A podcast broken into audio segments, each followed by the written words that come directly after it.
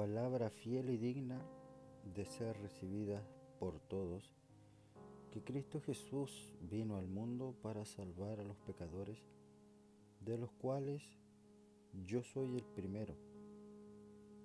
Pero por esto fui recibido a misericordia, para que Jesucristo mostrase en mí el primero toda su clemencia, para ejemplo de los que habrían de creer en Él para vida eterna.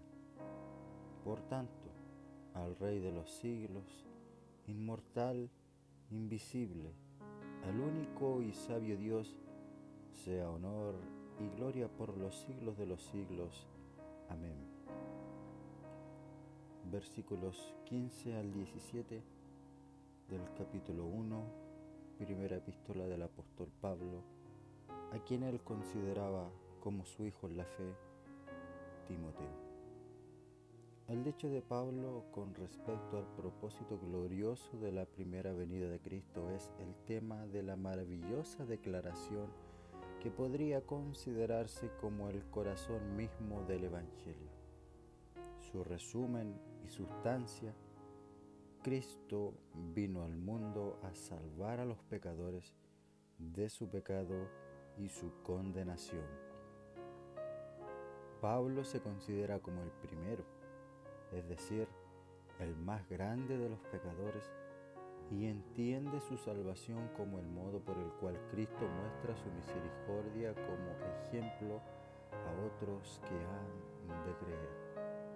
William Hendrickson, comentario a primera de Timoteo.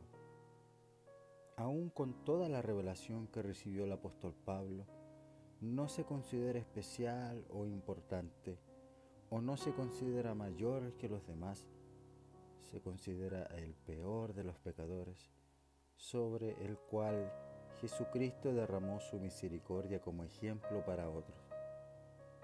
Pablo, al hablar de la misericordia de Dios en su vida, no puede menos que hacer una pausa y gratitud, ofrecer gloria y honor a Dios, a su Salvador, exaltando sus virtudes en una bella doxología plasmada en el versículo número 17.